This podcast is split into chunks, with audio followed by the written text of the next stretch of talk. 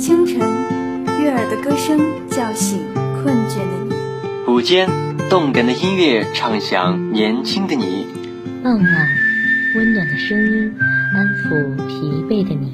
陪伴是我们最长情的告白。我们是电子科技大学九里堤校区沉淀之声 Young Radio。大家好，欢迎收听沉淀之声 Young Radio 线上特别节目。晚安，我是主播李航瑞。首先问大家一个问题：你对自己满意吗？或者你有感到自卑过吗？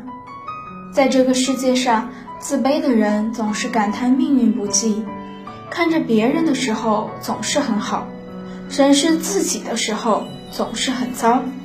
其实不必这样。人和人都一样，你也有一片风景，也有空气，也有阳光，也有寒来暑往，甚至有别人未曾拥有的一朵小花，一阵虫鸣。今天就给大家分享一个晚安小故事。中央电视台著名节目主持人白岩松，年轻时曾非常自卑。他从一个北方小镇考进了北京的大学。上学的第一天，他邻桌的女同学第一句话就问他：“你从哪里来？”而这个问题正是他最忌讳的，因为在他的逻辑里，出生于小城就意味着没见过世面。就因为这个女同学的问话，使他一个学期都不敢和女同学说话，很长一段时间。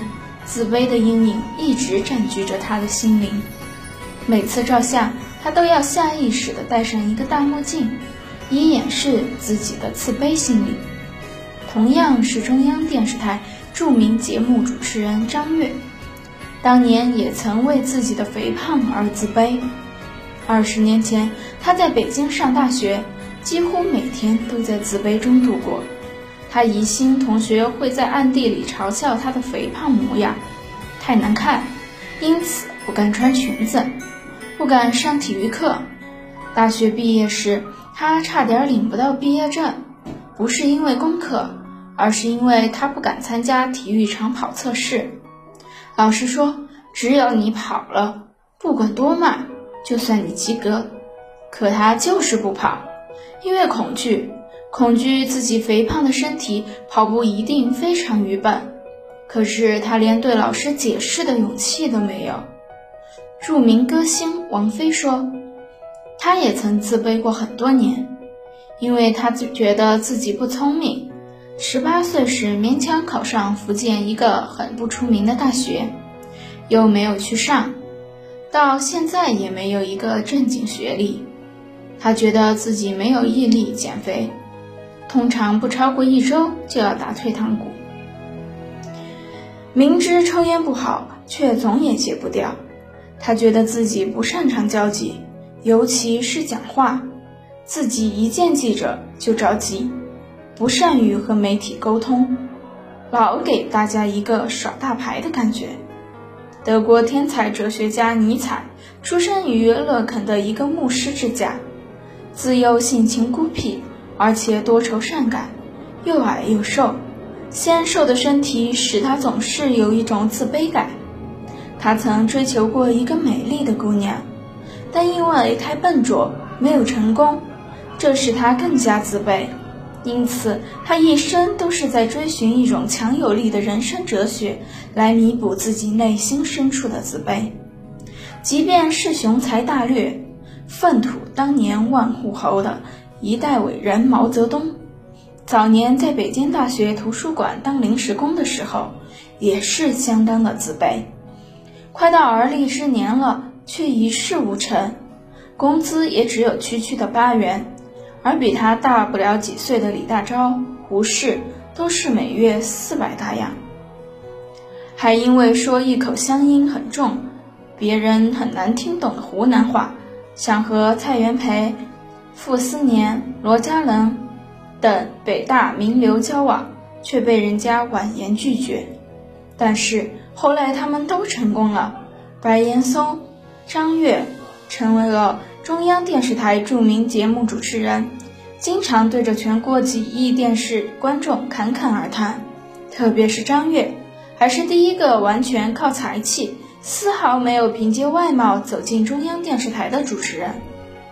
王菲如今被称为歌坛天后，拥有无数粉丝，演戏、唱歌都很成功，所到之处万人空巷。尼采成了著名哲学家。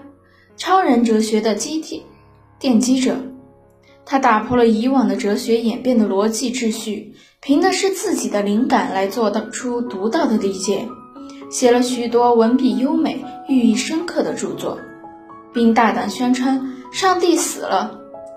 至于毛泽东的历史功劳和地位，早已彪炳史册，自然不必傲言，因为他们没有怨天尤人，没有自暴自弃。